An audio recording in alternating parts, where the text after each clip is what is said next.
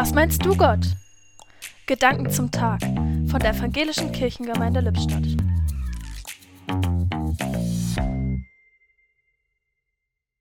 Was meinst du, Gott? Denkst du, es ist möglich, noch mehr, noch klarer zu hören, was du zu sagen hast? Oft, wenn ich über das nachdenke, was du alles schon getan hast, wenn ich deine Geschichten in der Bibel lese, dann denke ich, Hammer, das muss die Leute damals echt umgehauen haben, dich so zu erleben, deine Wunder zu sehen, deine Stimme so klar zu hören.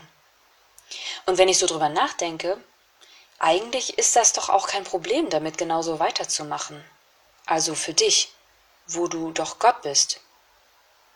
Und dann denke ich wieder, ich glaube, das würde mich völlig überfordern, wenn plötzlich das Meer vor mir geteilt wird oder Feuer vom Himmel kommt. Vielleicht ist es also ganz gut, dass du auf meine Begrenztheit Rücksicht nimmst. Und trotzdem, meinst du, du kannst mich dahin führen, auch mehr von dir zu erwarten?